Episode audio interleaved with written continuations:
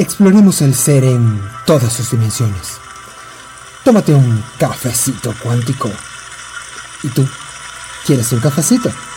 Conversemos con Rina y Adrián. Hola, mi nombre es Adrián Villalba, en Instagram arroba yogadrioficial. Y mi nombre es Rina Prado, en Instagram arroba es mi camino. ¿Y esto es? Cafecito cuántico. Bienvenidos. Bienvenidos. Ya vamos por el tercer episodio. Ajá, el tercer podcast que trata sobre la redefinición de los conceptos y las creencias. Arrancamos. Arrancamos de una vez. Ajá, Fíjate, con respecto a eso, yo quiero leer un pequeño concepto que fue co- como cuando yo inicié todo este proceso de comenzar a, a darle otro significado o otra mirada a varios conceptos en mi vida. Perfecto. A mí en la universidad, en una materia, me pidieron leer un libro que se llamaba Siete hábitos del adolescente altamente efectivo de Kobe. Y una de las cosas que más me llamó la atención de todo el libro era que él había una parte que decía que los paradigmas nos definen mucho como personas y nos definen en la manera que vemos la vida. ¿no? Y entonces él hablaba en esa parte que los pa- paradigmas era como nuestro punto de vista, era nuestras creencias, eh, cómo nos manejamos con nuestras creencias entre algo, alguien o alguna situación. Y que generalmente esos paradigmas no son los más acertados o los correctos. O sea, esa- por lo general no son los más acertados o correctos. De hecho, lo- a mí me gustó mucho ese libro porque como era dirigido a los adolescentes, él daba un ejemplo. O sea, imagínate que tú tienes unos, usas lentes, te colocas tus lentes y están, y están empañados o están sucios. O sea, lo que tú ves, lo ves borroso y no es la realidad, no es, no ves completamente la imagen Con claridad del con panorama. claridad el Ok. panorama. Entonces, a partir de ahí yo empecé como a, a- a cuestionarme, porque él hablaba los paradigmas sobre uno mismo, sobre la escuela, sobre los padres, sobre en general todo lo que todo lo de la vida cotidiana. Eso fue como mi punto de partida con el tema de la redefinición de, de los conceptos que, que yo venía manejando hasta- ese momento. Pues ahí comencé. Ok. Y ahora tú. Entiendo. Ok, bueno. Yo eh, choqué contra esto, o sea, no como palabra, sino como, como, eh, eh, como un nuevo paradigma de vida, es porque eh, yo siempre he trabajado mucho el perdón, así como tal vez muchas personas, ¿no? El perdón de muchas circunstancias, o sea, de co- cosas que uno le pasan ¿eh? en, la, en la escuela, en la familia, con los padres, X familiares, entonces uno siempre está como que tengo que perdonar esto, tengo porque cargo esta herida, X. Ya esos son temas para profundizar en otros podcasts, ¿no? Em, entonces mi tema era mucho acerca del perdón. Y bueno, eh, desde hacer eh, cartas de perdón, de todo, me acuerdo Carlos Fraga con el libro de, que el mapa al tesoro, aquello, que el perdón, hay que depurarnos, el detox del perdón, el perdón, el perdón. Hasta que eh, en esta cuenta que yo sigo, que admiro, esta mujer que yo admiro profundamente, que es Evelyn Mezquita con la cuenta del poder de ser, y su esposo Leo Alcalá, un día ella habla de que para ella el perdón es una resignificación de am, algo que ocurrió. Entonces, a mí, en ese momento que yo escuché eso, se me explotaron las cotufas.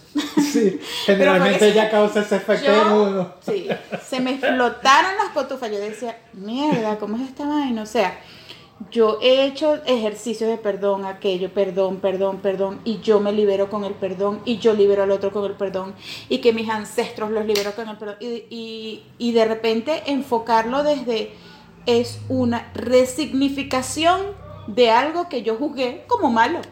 Exacto. Para mí fue, bueno, Liberador. O sea, liberador, iluminador, despertador, o sea, todo lo or que te puedas imaginar.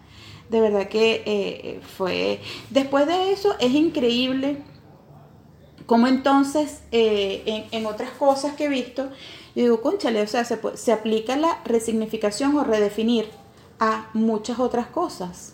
Se puede aplicar a todo, a creencias, a mm, recuerdos, a tantas cosas. Eh, que ahí fue donde después me llegó eh, el audio de Carolina, que yo estoy en un chat de, de- que se llama Cuaresma, que estoy con la licenciada Carolina, que es la de Psicología en Femenino, donde el audio yo te lo pasé, que ella habla de que podemos resignificar el ego, darle una redefinición al ego, mm, que el ego es algo que también se puede tratar más a profundidad adelante porque es un tema que, es para- que da para muchas horas de conversación, pero que ella hablaba de darle una redefinición al ego como que esa mamá amorosa que te quiere es aconsejar, no satanizarlo, sino puedes tomarlo y desde allí ver que puedes usar el ego a tu favor.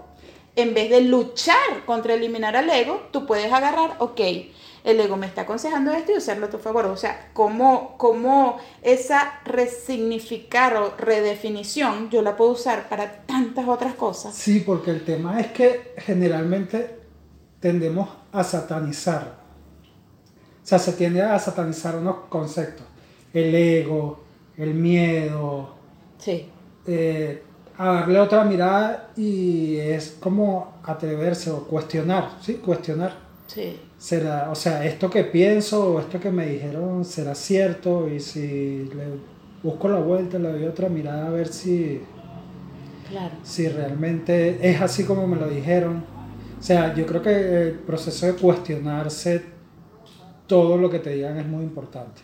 Cuestionarnos. Y yo admiro mucho a, los, a las personas que seguimos en las redes, como Evelyn, El Poder de Ser, Borja Vilaseca, entre otros, porque generalmente ellos lo que te dicen es que no, no les creas al 100% Tal cual. lo que ellos dicen, experimentalo. Claro, y no solo lo que otros nos dicen, sino lo que nosotros nos decimos. Lo que venimos creyendo desde que estamos pequeñitos y que dimos por cierto y esto es así. Porque Porque, yo, exacto, yo en mi software, como dices tú, el software, eh, yo creía esto. O sea, revisar no solo el concepto que me dijo el otro, el concepto que yo traigo viejo, antiguo, obsoleto, que entonces por creerlo tan cierto lo volví piedra, lo volví piedra y yo no fluyo con él porque ese concepto, en cambio si yo lo, lo, en cambio si yo lo, ese concepto lo agarro y lo, lo, ese concepto yo lo agarro y lo vuelvo como más flexible, como que, ok, hasta no lo doy tan por cierto, sino, ok, voy a fluir con esto, a ver cómo me va con esto, y si, bueno, lo, si me sirve, si no me sirve, bueno, entonces continúo, profundizo más y veo cómo puedo yo cambiar el concepto de esto que yo creía que era así. Sí, porque el tema es que no. Eso de la visión que tengo de mí mismo es algo que nos han venido. O sea, el- como yo digo, el software lo vamos adquiriendo nosotros desde niños, desde de la visión que tienen nuestros padres de la vida, la visión que tiene que vemos en la escuela de nuestros maestros, que son nuestras figuras de autoridad, quienes, Claro. quienes nos van moldeando. De hecho, Evelyn en, en su programa de ser padres conscientes, ella dice eso, pues que tenemos que, que revisar realmente todas esas estructuras. Exacto. Por ejemplo, Adrián, yo, yo quisiera que tú dieras un ejemplo aquí de cuál de algún concepto o cuál creencia tú has venido trabajando, cambiando. eh, Yo creo que, ¿Cómo era para ti y cómo ha sido eh, el, el cambio que te ha traído? vamos a, nosotros nombramos, o sea, previo a esto comentamos más o menos cuáles eran los ¿Cuáles eran los que veníamos eh, trabajando? Que lo veníamos trabajando, tenemos algunos en común. Yo voy a empezar por el perdón. Ay, papá. Y voy a comenzar con ese señor llamado el perdón. ¿Por qué el perdón? Porque yo comencé. Ahí te vamos, Gilberto Santa Rosa. Ahí te vamos. Yo comencé en este camino porque yo traía una mala relación con mi papá. Y llegó un punto que yo sentía mucha rabia. O sea, de hecho yo lo yo cuando lo veía, yo sentía como que, ¿sabes? Los, los gong, eso cuando le dan al... que son y que plan... Los gong esos chinos grandotes. Tal cual.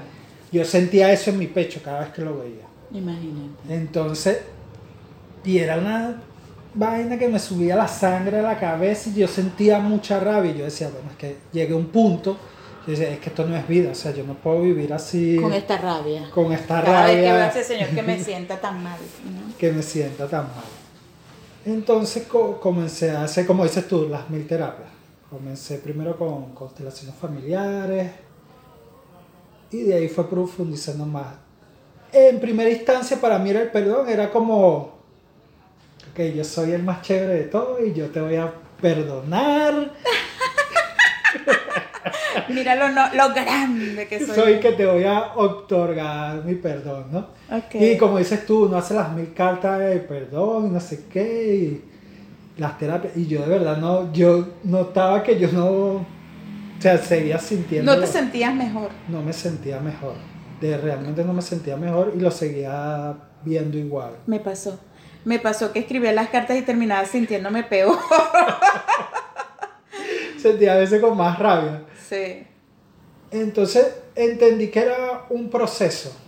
Para mí, por lo menos para, para mí lo fue. Entendí que, que era un proceso. Primero identificar cómo yo había percibido a mi papá. Claro. eh, que era lo que el Adrián niño y adolescente eh, sentían. O sea, validarlo. Porque tampoco es que, o sea, que como voy a perdonar o me voy a perdonar. O sea, voy a... Es, eso Para huir de esto. Ajá, para huir de esto esa situación no significó nada porque como ahora soy más elevado Sí, y soy un más espiritual, más soy un ser de luz, te envío luz, te mando luz. Sí. Entonces ya no. Y para mí no es así. ¿no?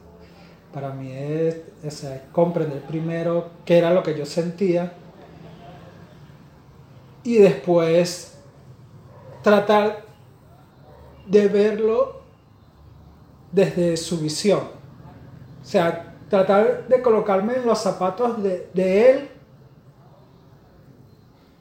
que tampoco es tan fácil, porque por más que tú hagas el trabajo, nunca vas a conocer el contexto completo de lo que a ese ser le, le pasó en la vida y todas las vivencias, ¿no? Porque eso es muy complejo. O Sí. sea, pero es darme la oportunidad de, para mí fue darme la oportunidad de verlo de, de otra manera y buscar como esos puntos de, de coincidencia que teníamos nosotros en común. Fue, y digo fue porque ya yo hoy en día veo a mi papá y hablamos y de verdad que ya yo no siento nada, o sea, esa rabia, ya yo no siento nada. Aunque él, es- aunque él es una persona eh, emocionalmente muy enferma, eh, yo realmente ya yo de verdad Claro. que no siento nada. O sea, yo lo veo, le pido la bendición, una costumbre que tenemos aquí en Venezuela.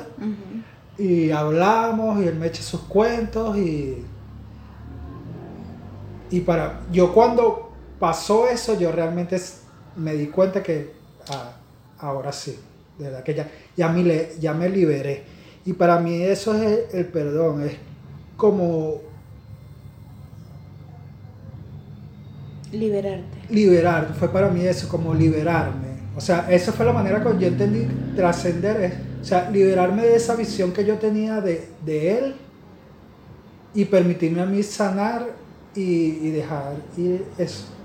Claro. Fue la manera como yo la, la resignifiqué. claro. Porque como te dije antes, yo lo- al principio cuando comencé las terapias yo lo veía así como que yo el más... Sí, el más elevado. El, más el- el espiritual. benevolente te otorgo mi perdón. Jesucristo superstar. Sí. Tal cual. A mí me pasó muy similar a ti con el perdón. O sea, eh, sabes, uno empieza en el camino espiritual y uno ya cree que uno es Jesucristo reencarnado. Entonces era como que, no, yo estoy muy por encima de esto y yo voy a poner la otra mejilla y yo soy la tipa más buena de este mundo. Entonces, poco a poco uno va como, como que fluyendo en el proceso, porque incluso haber pasado por, por, por cada etapa de lo que para mí era el perdón ha sido muy enriquecedor. Ha sido muy enriquecedor pasar por cada etapa. Desde esa etapa en la que yo me creía Jesucristo, María Magdalena, pues hasta dar, hasta llegar a la conclusión, pero ha sido un proceso que ha sido largo, de verdad que esto del perdón sí se me hizo duro, ha sido largo de pasar de, este, te odio, a pasar a yo te perdono porque yo soy lo máximo, a, pasar por hacer cartas, por hacer ejercicios de perdón, llenar cuadernos, quemarlos, que vayan a la casa, este, todo ese proceso y... Casi que uno compraba las resmas de papel para hacer las cartas. A pasar al proceso de, ya va, desde, desde donde yo puedo ver, eh, desde donde creí yo esto, desde donde yo puedo ver ahora esto que me dé más paz. ¿Cómo vería el amor esto? ¿Cómo vería Dios esto? O sea, todas esas preguntas me las hice yo hasta llegar al proceso que se ajustara a mí y que me diera más paz. No hay una fórmula, no hay una fórmula única para cada persona. Yo creo que, que es un proceso muy personal para cada persona, pero a mí lo que me ha funcionado con respecto al perdón y a, de verdad decir, coño, me siento libre, el otro puede hacer con su vida lo que le dé la gana y no le deseo mal, no le deseo, o sea, me da igual. Exacto. Este, ya no me da ni frío. Y no, y no solo eso, sino a llegar a sentir un profundo agradecimiento por lo que pasó porque si esto no hubiese pasado, no estuviera yo ahora donde estoy, buscando el camino que busqué, un camino que me ha llevado a vivir los procesos más fluida y más ligeramente, si eso no hubiese pasado, a sentir agradecimiento, imagínate tú, del odio primario, negro, oscuro, bueno, malayo, a sentir agradecimiento. Sí, es que, y ahorita que dices eso, me recordaba que o sea, pensando y reflexionando para, para esto que íbamos a hablar, me di cuenta de eso. O sea, una de las cosas que mi papá fue el detonante para que yo iniciara todo este camino de autoconocimiento y expansión. Tal cual. Así es. A verlos como que, coño, gracias a, ti, porque mira, yo sé que este camino fue gracias a ti, a tu maltrato, a qué sé yo, a lo que gracias a ti. Y, que no solo las personas que nos han apoyado, que se ha sentido bien, son maestros en nuestra vida, sino también esas personas con las que no nos hemos sentido tan bien, que nos han llevado a tomar decisiones de dejarlas o de, irnos para el coño de su madre eh, y sentir agradecimiento por esas personas. Coño, tú fuiste una especie de empuje, de cohete, a que yo me moviera. Si no es por ti, no me hubiese movido. Exacto. Si es por ti, yo no hubiese comenzado a hacer nada de esto que estoy haciendo. Ok. En la lista que estábamos haciendo de, todas estas creencias que hemos cambiado, tú colocaste el miedo. ¿Por qué? Echa el cuento. El miedo. El miedo ha sido. Tengo curiosidad. Porque el miedo fue. Bueno, todavía es, pero ya no es. Ya no lo es como era antes un compañero fiel en mi vida. mi amigo fiel. Sí, mi amigo fiel. Con el tema, es que con el tema que hablamos en el podcast pasado de las películas mentales, uno de los principales siempre ha sido el miedo. O sea, cada vez que me echaba un cuento de cada vez que quería hacer algo o cada vez que tenía alguna situación, siempre aparecía el miedo. O sea, como el. como mostrándome todas las posibles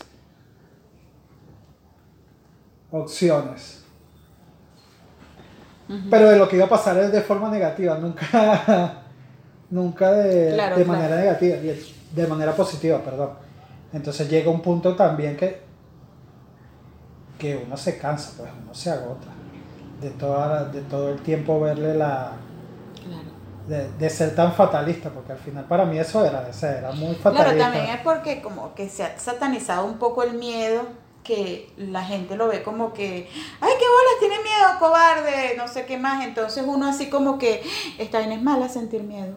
Yo no puedo sentir miedo, yo tengo que ser valiente, aparte de que tú eres hombre, entonces Exacto. la cultura de que el hombre no puede tener miedo, porque no puede tener miedo, porque, coño, o sea, el hombre tiene que ser valiente, el hombre tiene que ser cuatribuleado, yo soy el más arrecho, entonces mm, me imagino que claro, en, en ese aspecto ah, te Sí. afectaba más. Sí, claro, y era como todo el tiempo una batalla interior, pues, de, de eso que, que sentía y no reconocerlo, negarlo, ¿Y cómo has hecho para trabajarlo? cambiando, o sea, es que fue ¿Cómo eso. lo has resignificado? ¿Cómo lo has redefinido para...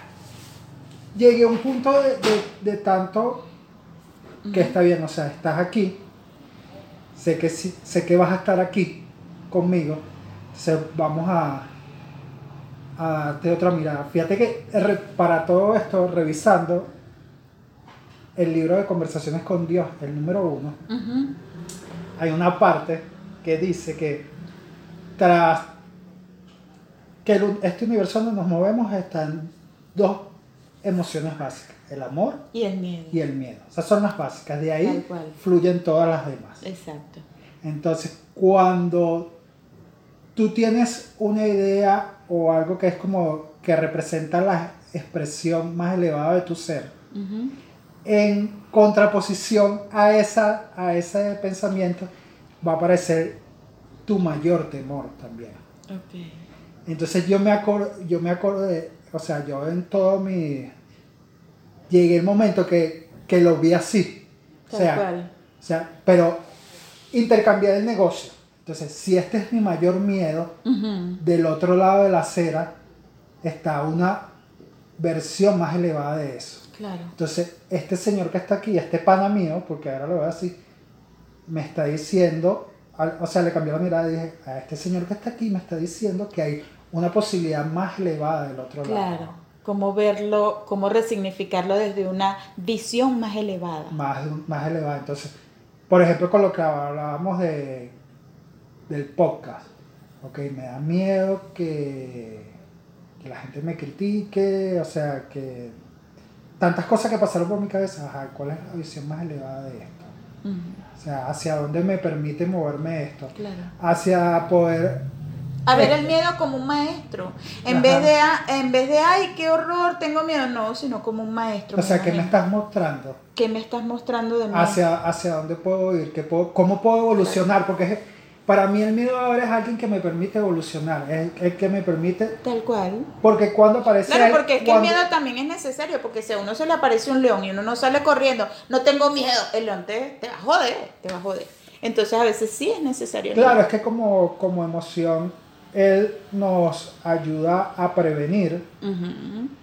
Claro. ¿verdad? Pero también tenemos que tener claro que a veces esos pensamientos nos limitan, Paralizan.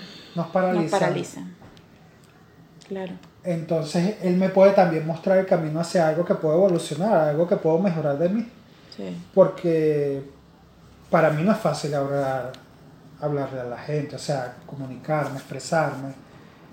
Y esto que estamos haciendo me, me está permitiendo explorar una parte de mí que no conocía. Tal cual. Y entonces, Usaste ese miedo Mm. a tu favor para hacer esto y... mm, bravo, me encanta eso. Me encanta. Tenemos... ¿y tú cómo ves el miedo? El miedo. Es que yo, yo, eh, yo sí he sentido miedo muchas veces. Eh, es que incluso miedo cuando pienso en, eh, cuando pensaba antes en emigrar. Ahorita emigrar se me hace, eh, pero es porque lo he venido trabajando. Se me hace una, una válida posibilidad por el miedo. Más que todo es, el miedo a mí se me, se me se fue después de que nació Doménico.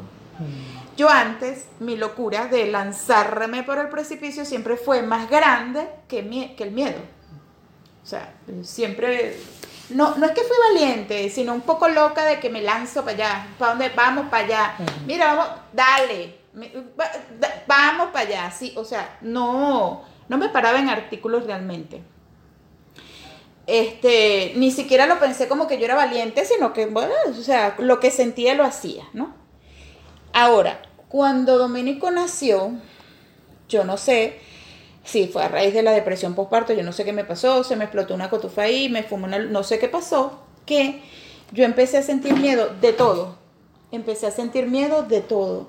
Eh, yo empecé a sentir miedo de agarrar carretera. Yo al punto de ir en la carretera ir rezando el Ave María desde Caracas hasta Barquisimeto, por decirte algo pero de una manera sudando, iba mal, iba agarrada de la, de la puerta, iba abrazando a mi hijo, iba pensando en lo peor que nos pudiera pasar, el carro volteado, eh, Domenico contra el vidrio atravesado, una cosa loca.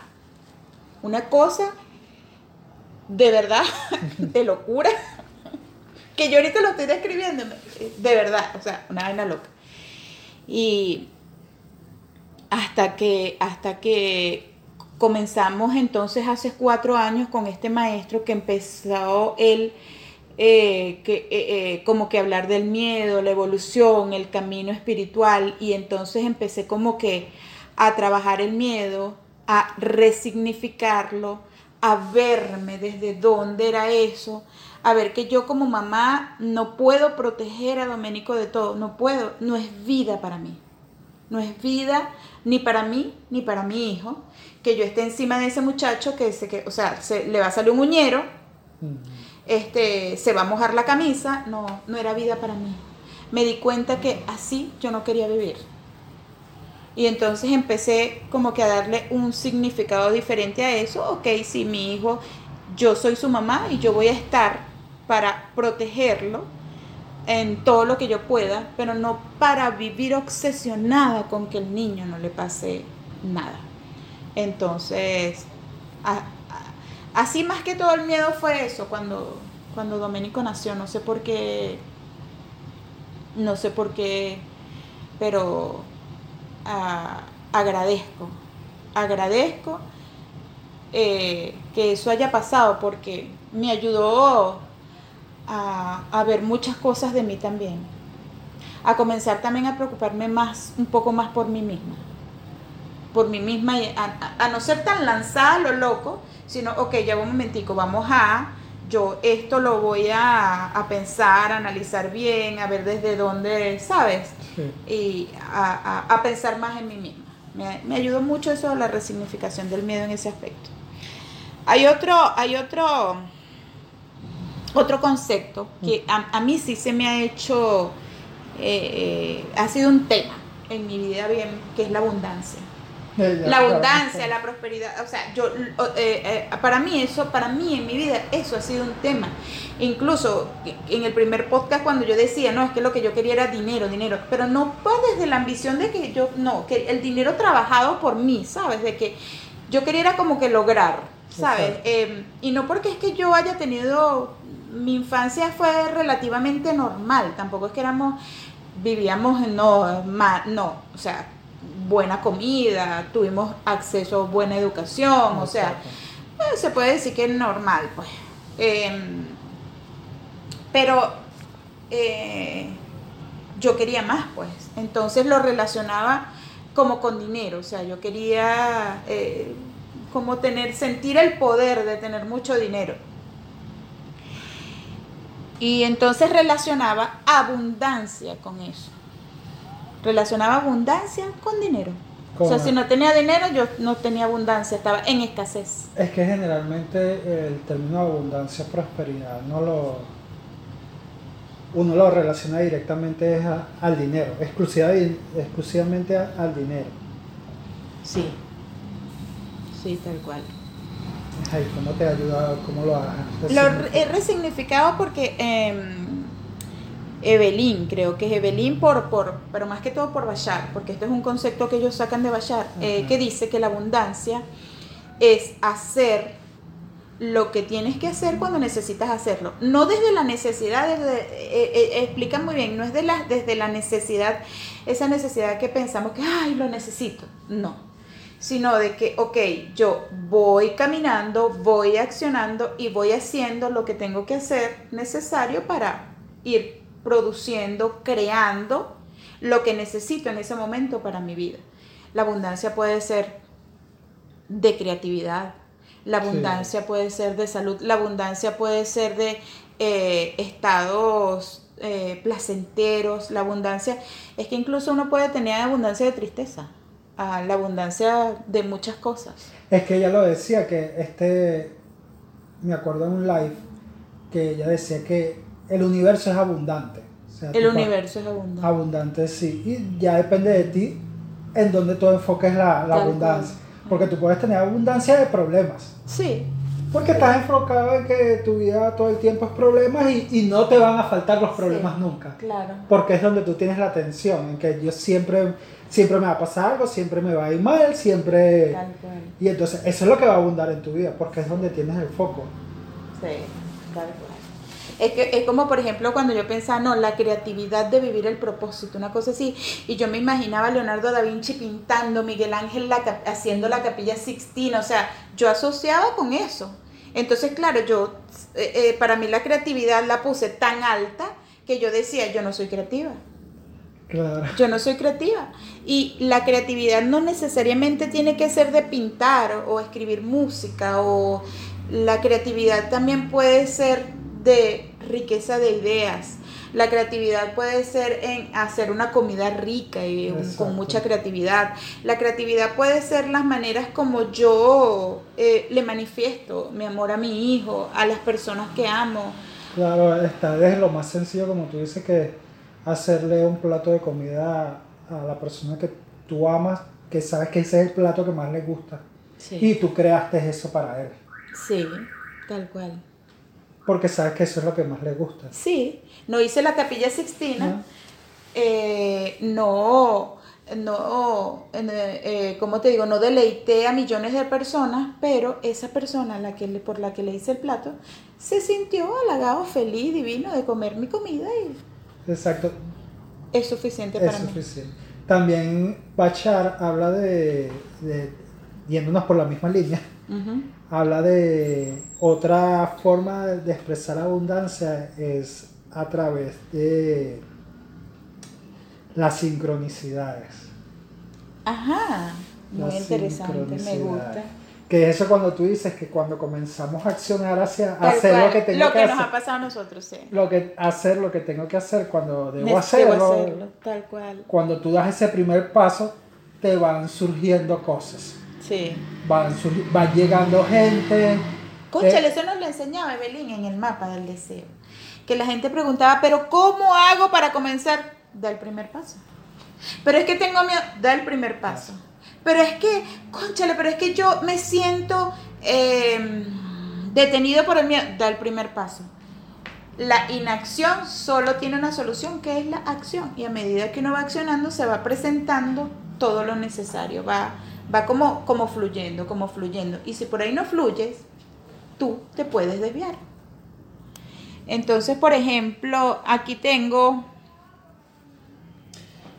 Y entonces, eh, con eso de la sincronicidad van, van también apareciendo personas, eh, situaciones, sucesos que tú ni te imaginabas. Tal cual.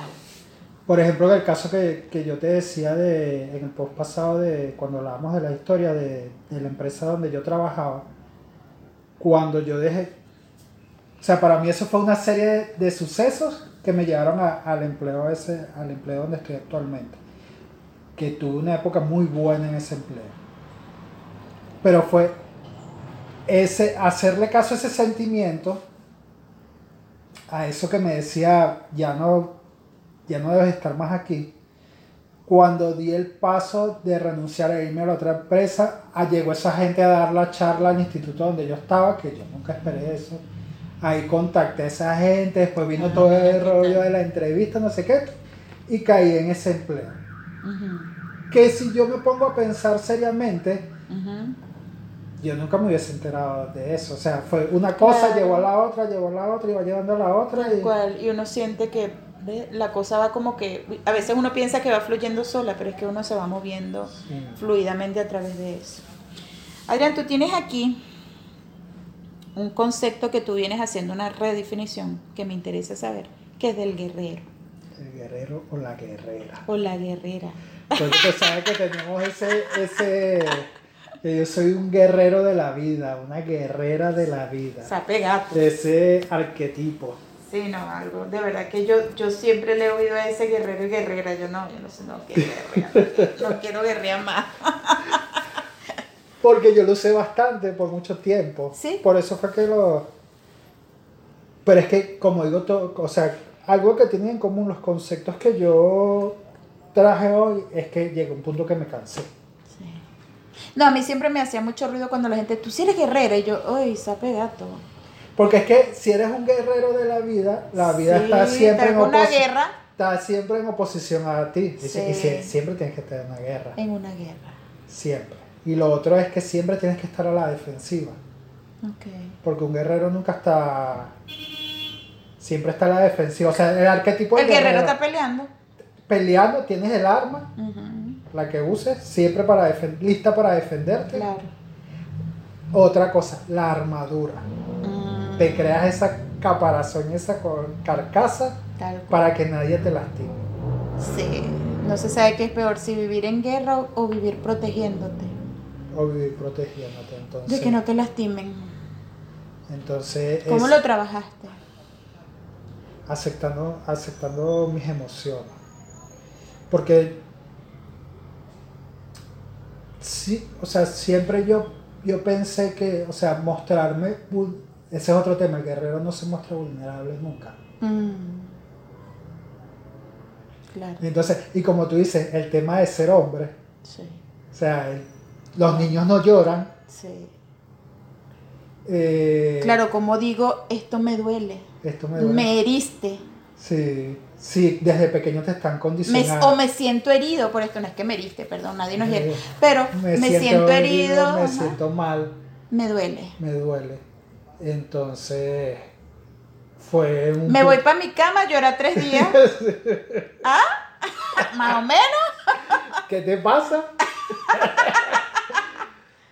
fue, fue eso, o sea, las, las terapias me ayudaron a, a comprender que mis emociones eran válidas, Claro, que yo podía expresarlas claro. y que en la vulnerabilidad hay una gran fortaleza. Tal cual.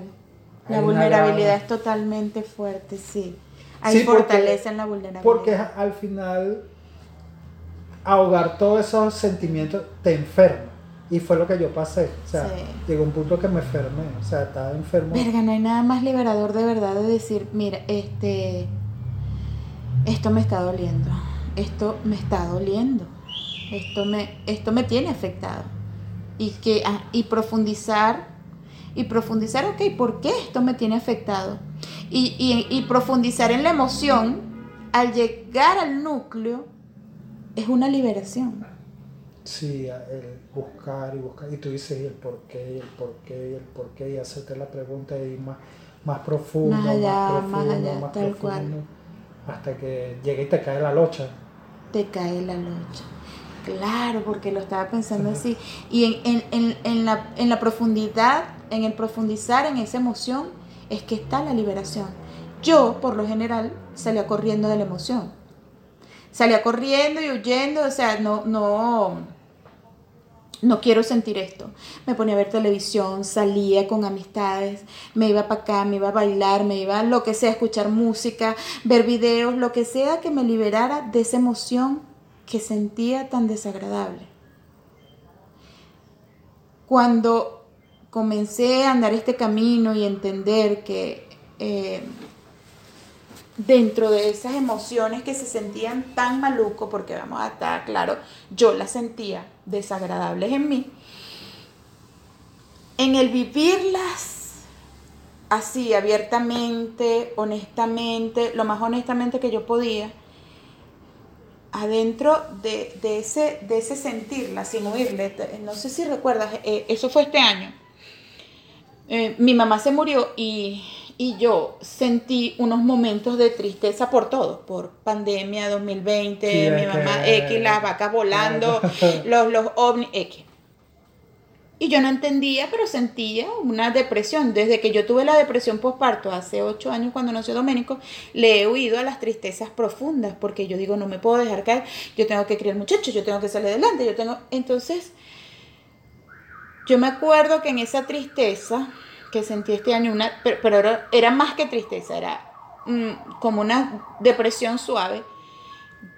Yo dije, mm, me acordé de la película Matrix que te comenté y me acordé de Neo cuando lo está persiguiendo el señor Smith, ellos siempre salían corriendo, todos salían corriendo, salían corriendo en Matrix, cuando venía el señor Smith y venían los otros agentes, hasta que Neo eh, llegó y dijo, no, no voy a seguir huyendo. En esa tristeza, Dios mío, es increíble, yo me sentí como Neo.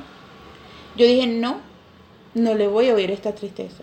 Yo me voy a mamar mi palo de agua. No mamar mi palo de agua de poner canciones de Rocío Durcal y, Juan Gabriel. No ese tipo de. Exacto. no ese tipo de No, no me refiero a eso. Me refiero a. Ok, no le voy a oír ni con música, ni con videos, ni con películas, ni nada. Yo me voy a meter. Ah, ¿qué tienes, tristeza? ¿Qué tienes para mí? ¿Qué, hay en esta depresión que me estás mostrando? Yo hice como Neo. No, no te voy a oír más. Y me quedé ahí y de verdad que fue, ha sido, Dios mío, una de las mejores decisiones que he tomado en mi vida. Si yo hubiese sabido esta vaina antes, no me he remamado tanta mamagüevada en mi vida. Te lo juro. Me sentí libre, me sentí libre y, y yo dije, claro, por aquí es, eh, eh, es ver qué me, qué, me está trayendo la emoción sin, sin, no desde la paja mental, desde que voy a crecer, no, sin ninguna expectativa de, aprendizaje, sino, ok, ya, o sea, no te voy a huir, aquí estoy, pues vamos a echarle bola tú y yo. Vamos pues. echarle, sí, vamos a echarle. Y ha sido, eh, ese ha sido el mejor proceso para mí, personalmente ha sido el mejor proceso para mí. Me, me, me, me felicité yo. me abracé a mí misma, mi misma te felicito, te se la comió. me sentí la protagonista de Matrix. Entonces, bueno, le hemos dado largo aquí. No sé si. Ah, seguimos. sí. Todavía nos queda El ego que, bueno, eh, viene el ego que es más jodita. Te cedo la palabra. El ego. El ego. Tú sabes que desde que comencé en, este camino siempre, o sea, las primeras veces, no siempre, porque ya no lo, ya no lo veo así. Era como el, eso que tengo que controlar, eso que tengo que dominar, eso que tengo que vencer, porque no me permite ser como la mejor versión de mí mismo, ¿no? Y generalmente cuando tú estás en, por eso el miedo y el guerrero, cuando tú estás en lucha con algo, llega un tiempo, llega un momento que te agotas. Y mientras más tú le pones, más grande se va haciendo ese señor. Y llega un momento que ya tú... no puedo contigo. no puedo contigo, está bien, haz lo que tú quieras. y entonces buscando significados conseguí uno que me gustó mucho, que el ego es como esa identidad que nos formamos nuestros primeros años de vida, que no somos capaces de sustentarnos por nosotros mismos. Es esa identidad que formamos a raíz en base a qué, o ese software, como lo llamo yo. El software, me gusta mucho ese. Eh, es en base a todo eso que, nos, que vamos aprendiendo de nuestro entorno. Como si es que nuestro entorno en los primeros años influye muchísimo en, o sea, influye en, gran medida en, quienes somos después como adultos. Sí. Y entonces de ahí empecé a, porque el ego qué es lo que hace junto con el miedo, porque para mí ellos dos trabajan en conjunto, o sea, para mí el miedo es la herramienta del ego. Okay. O sea, ¿qué es lo que hace el ego cuando yo, si en ese software que yo tengo preinstalado, y yo voy a hacer algo que está fuera de eso, él de una vez me manda la señal. Me Claro. manda la. El antivirus. Sí, me Funciona manda- como un antivirus. Sí, me manda, mira, por aquí no, no deberías porque puede pasar esto, aquello y Mm. aquello y aquello. Por eso, primero lanza, por eso, primero quisimos hacerlo de las películas mentales. Y después venimos para acá. Y entonces, pero es que no lo hace desde, no lo hace desde, desde el mal. O sea, no lo hace como, sino que el, esa personalidad que nosotros nos formamos entiende que eso está fuera de lo que conocemos. Claro. Y, él, y él está ahí es para protegernos. Claro. Desde, desde lo que es para protegernos. o Sí, sea, como no- el antivirus, claro. Yo, yo me acuerdo, tú sabes que yo de este tema sí he sido un poco ignorante. Eso fue ya de- casada, después de tener a Doménico y todo. Me acuerdo que una vez busqué la terapia, una terapia más holística con, con esta señora Dianora. Y ella un día haciéndome las terapias de, era la terapia, de terapia de respuesta espiritual se llama. Ella me habla, no, porque tú sabes, el ego. Y yo, el ego para mí era la gente golatra, Ajá. chona, ¿sabes? Y yo, ah, ah, no, pero yo no soy así, yo soy una persona bien. No, no te hablo de ese ego, hablo del ego, la personalidad. Ella me empezó a explicar qué era el ego y yo, no, nunca, no sabía que esa era así, ¿con qué se come eso? Y ah, me acuerdo que, que, bueno, con ella eh, mucho tiempo de terapia, una persona maravillosa, em, llegó un curso de milagros. Un curso de milagros habla mucho del ego. No he leído mm, totalmente a profundidad un curso de milagros, más que todo yo tenía el concepto de, con el libro de Volver al Amor de Marianne Williamson, que ahí fue donde me llamó mucho la atención un curso de milagros, pero desde la perspectiva de ella, que me, encan- me encanta Marianne Williamson. Y un curso de milagros habla mucho del ego, como así diciéndolo por encima. No puedo, no puedo decir que he profundizado en el curso como que es algo malo a combatir.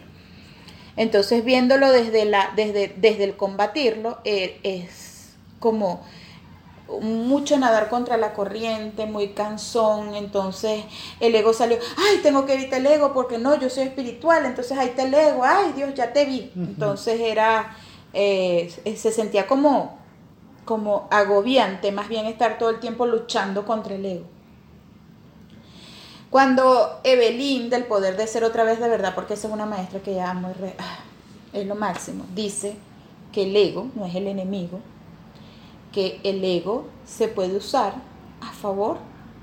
Yo, coño, se me volvieron a explotar las cotufas. Bueno, con ella siempre se me explotan. Vivo en una cotufa explotada constante cada vez que la leo. Y yo dije, coño, claro, por eso es que se me hacía tan cansón esta lucha contra el ego. El ego, después vino Carolina, que lo dije en el post anterior, diciendo que el ego es como una mamá amorosa que te está advirtiendo, mira, por ahí no es. Entonces tal vez de vez en cuando uno, ok, te amo, mamá, pero yo necesito vivir estas experiencias tal vez por mí misma y usar el ego, ok, que, que, que de esto puedo tomar para mm, no irme de loca, lanzarme por el precipicio Exacto. como me lanzo, sino qué bueno de esto yo puedo sacar. Entonces es como que hice la paz con el concepto del ego. Entonces es como que, ok, gracias por esto que me estás mostrando. Lo analizo bien y, ok, voy a tomar este nuevo camino que me parece mejor o si voy a seguir por este que por donde me siento más en paz. Ha sido para mí también este, maravilloso eso de resignificar el ego. Sí, es que al final resignificar o redefinir nos ayuda a, a- a cambiarnos los lentes, como dije al principio, a ver las, clo- a ver las Cambiar- cosas. actualizar el software, que dices tú, me Sí. encanta eso que dices cuando dices actua- estamos actualizando el software, me fascina. Sí, porque al final yo lo veo así, o sea, voy eliminando programas que no me sirven y voy metiendo programas que sí me sirven Claro. y, y, voy- y estamos en un constante actualizar. Porque yo Constantemente, tal cual. Porque yo pienso que no... Que se ha acelerado más este año por las circunstancias de la pandemia, que estamos encerrados, estamos mm, más... Ajá, ya no puedo huir de lo que estoy sintiendo y de lo que estoy pensando, ahora... Ajá. Te toca trabajar. Tal cual. Tal cual.